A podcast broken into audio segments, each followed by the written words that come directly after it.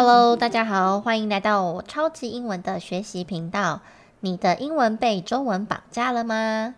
我是你的英文收纳师 Cherry 老师，让我带着你们一起用理解学英文吧。今天要来跟大家分享的主题就是，每次学生要来咨询课程的时候，都会跟我说：“老师，我的英文程度真的很差，大概只能从初级开始学吧。”不过，真的是这样吗？难道我的英文讲得不顺或是不流畅，就代表我的程度几乎是零吗？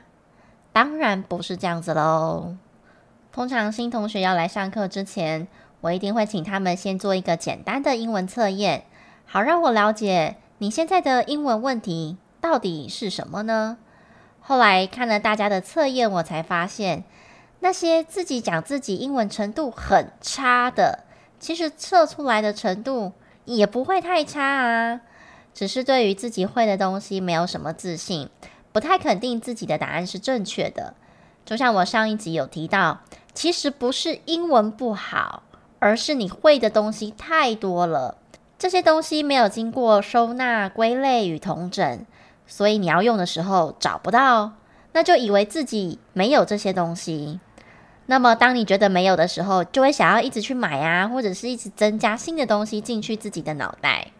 所以这也是为什么我们会一直觉得学英文学很久，可是一直看不到成效的原因在这里。但事实上啊，以老师的经验，我自己是将学生分成三个等级。第一个等级呢，就是你只会英文字母，但是完全没有任何的概念。那第二种呢，是你不只会英文字母，而且也会简单的单字，可是你要说完完整的句子，可能有困难。那第三种的学生呢，是学了很多的英文，简单沟通也没问题，可是啊，如果再复杂一点，或者是句子正确度并不是非常的高，那不管是以上哪一种学生来找我，一定都会说：“老师，我的英文程度超烂的。”可是到底有多差？其实你们刚刚听完，是不是还是有等级之分呢？通常第一种学生呢，因为只会英文字母，其他完全没有概念，有点像是我之前去学韩文一样，我必须从非常简单的发音开始，再慢慢开始学简单的单字啊，然后简单的句子，慢慢练习。所以在这个打地基的时间啊，就会比较花时间。那第二种同学呢？他不只是会英文字母哦，还会简单的单字。可是这个完整句子有困难的时候，就比较属于是你的脑袋已经有一点东西了，只是材料不够扎实。除了需要打地基，可能还需要统整，让原本脑子里的东西啊更有系统性一点。厘清那些语法的逻辑之后，一边也增加练习适合自己程度的听说教材，这样也会进步很快。那第三种学生呢？其实啊，第三种学生他学了很多英文，所以简单来讲，他会的东西非常多，所以只需要花一点点的时间统整跟归纳脑袋里的资讯，就可以变得非常厉害了。就像我上一集提到的，如果英文句子是一个家，那么里头里面的单字、片语、文法是家具的话，大家有家也有家具，只是你买的家具太多了。你的家里的空间没有透过收纳与整理，导致你要找东西的时候找不到，自己就会觉得好像没有这样东西。可是啊，我们只要花时间把家里的东西收一收，把它们放在对的位置，这样就可以解决问题啦。当然，如果你是属于第一种同学，在学英文的过程就会比较花时间，因为毕竟你必须从地基开始打。简单来讲，像这一类的同学啊，毕竟他脑袋里的东西还不算太多，所以他也没有东西可以整理或者是归纳。一般来讲啊，随着英文教育环境越来越普遍，这样的同学啊，在正常的状况之下呢，比例已经慢慢开始减少了。大部分是处于第二种状态或者是第三种状态，基本上本身自己都有点英文概念啦。前阵子啊，跟学生聊到学英文这条路。我就想到用盖房子来比喻给他听。大家有没有买过预售屋啊？通常盖房子在打地基的时候会花比较多的时间，然后地基打好了才再往上盖嘛。那在往上盖的时候就会非常快。所以预售屋啊，一开始在打地基的时候，感觉好像很久才要付一次钱。可是如果它它一直往上盖的时候啊，这个缴钱的速度也会变快了。这个比喻是不是非常贴切？可是啊，打地基是非常重要也最花时间的地方，因为呢，当你的地基没有打好，上面的建筑物再怎么华丽，最后都有可能成为危险大楼。诶，遇到地震就倒了。所以我都会在打地基的这个环节呢，花比较多的时间，带着学生去了解英文的那些动词变化到底是为什么要这样变。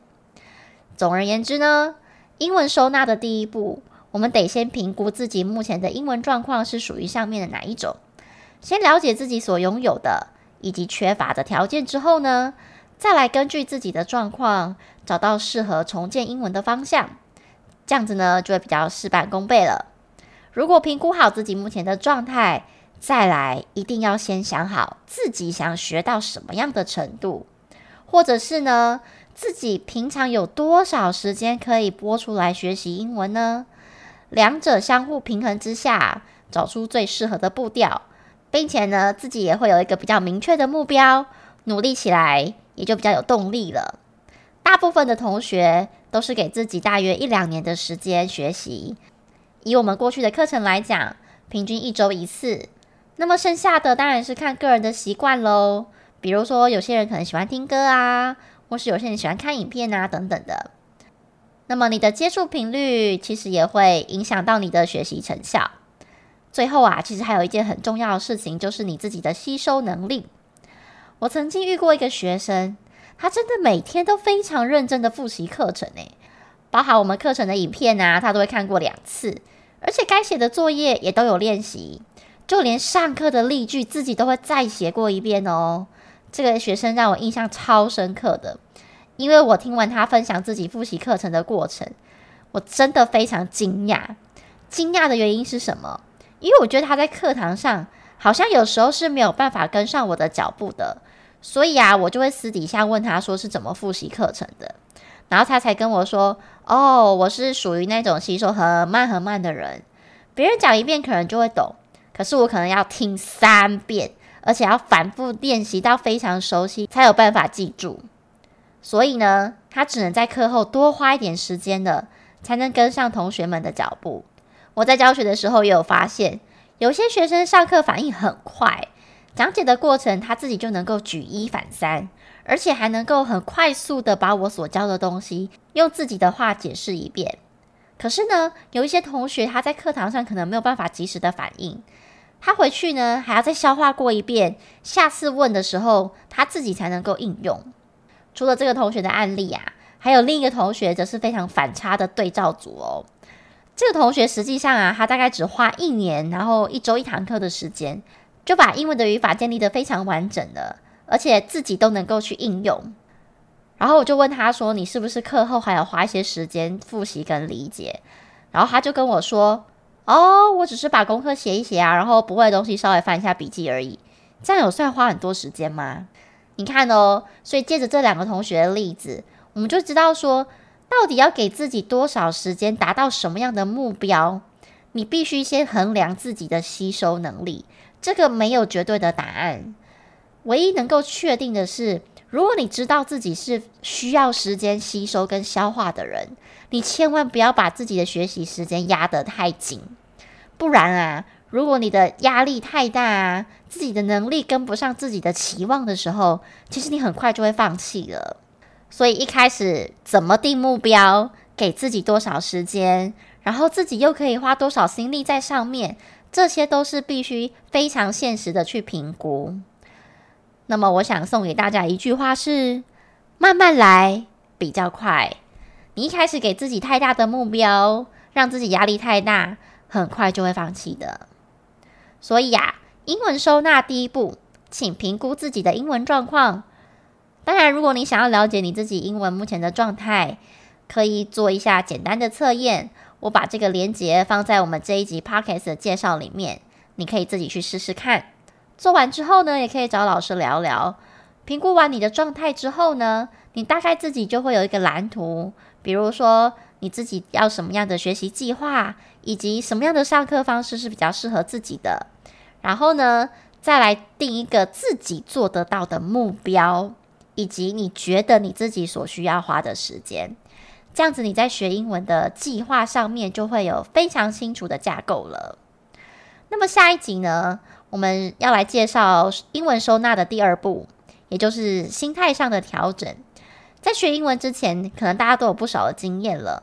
那过程当中又有什么样的地雷我们可以去避免的呢？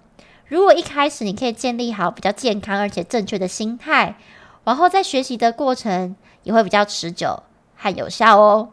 那么最近这几集呀、啊，老师会花一些时间帮大家建立一些比较正确的学习心态。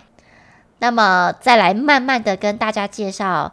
怎么学英文？还有英文里面的一些逻辑，还有更好玩的是，我们的英文到底是怎么被我们的中文给绑架的？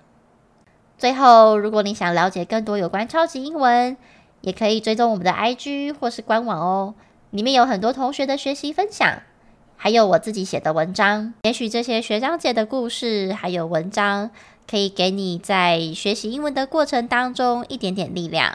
也欢迎大家卷到频道底下，给老师按五颗星，或者是留言，让更多人一起加入我们收纳和整理脑袋瓜英文的行列。相信我们都可以在英文里面重新找到自信跟勇气。各位同学，我们下一集见喽！